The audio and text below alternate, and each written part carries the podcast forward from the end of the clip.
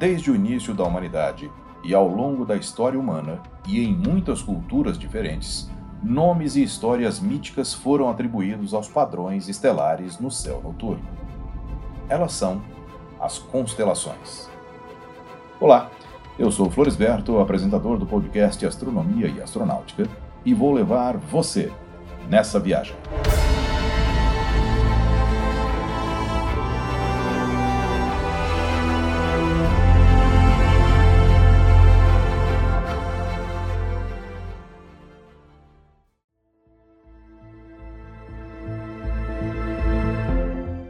Registros arqueológicos datados de 17 mil anos atrás, encontrados no complexo de cavernas de Lescaut, no sudoeste da França, podem representar possíveis marcas astronômicas pintadas em suas paredes.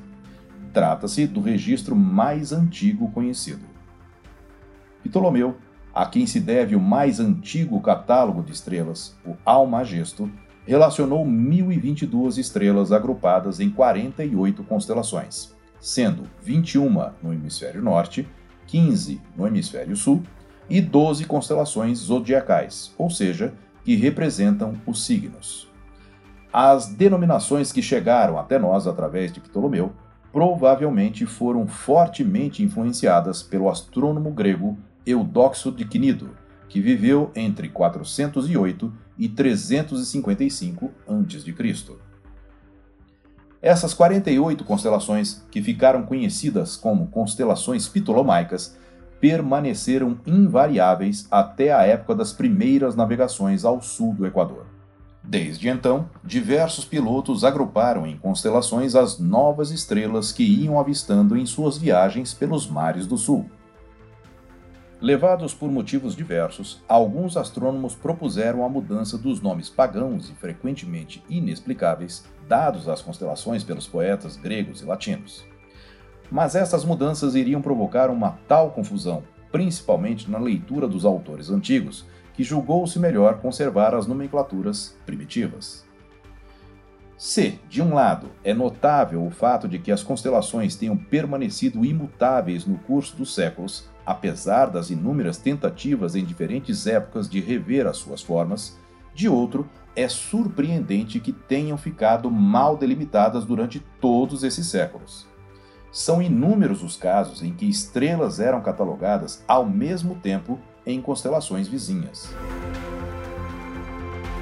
Foi só em 1922, com a criação da União Astronômica Internacional, e tendo em vista a importância capital devido à base de referência de seus trabalhos de observação sistemática das estrelas variáveis, dos meteoros e outros fenômenos astronômicos, que lhes foi solicitada uma delimitação em bases definitivas.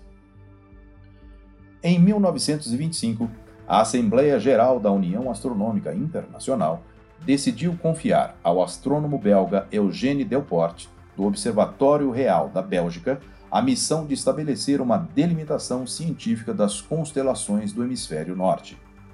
Para o hemisfério sul, ele se inspirou na delimitação do astrônomo argentino de origem americana Gould, que já tinha fixado as fronteiras das constelações austrais por porções de meridianos de ascensão reta e paralelos de declinação. Em mapas estelares, é comum marcar padrões de linha que representam as formas que dão nomes às constelações. No entanto, a União Astronômica Internacional define uma constelação pelo seu limite, indicada por coordenadas no céu e não pelo seu padrão. Sendo assim, uma mesma constelação pode ter várias variantes em sua representação. Cada nome de constelação latina tem duas formas: a nominativa, para uso quando se fala da própria constelação, e a genitiva, ou possessiva, que é usada em nomes de estrelas. Por exemplo, Sirius, a estrela mais brilhante da constelação de Cão Maior, que é a forma nominativa, também é chamada Alpha Canis Majores, forma genitiva, que significa literalmente a alfa de Cão Maior. Eugênio Delport listou originalmente as 88 constelações modernas, trabalho que concluiu em 1930 e que é utilizado até hoje. Eu sou Floresberto, produzi e apresentei este podcast Astronomia e Astronáutica. Até a próxima viagem.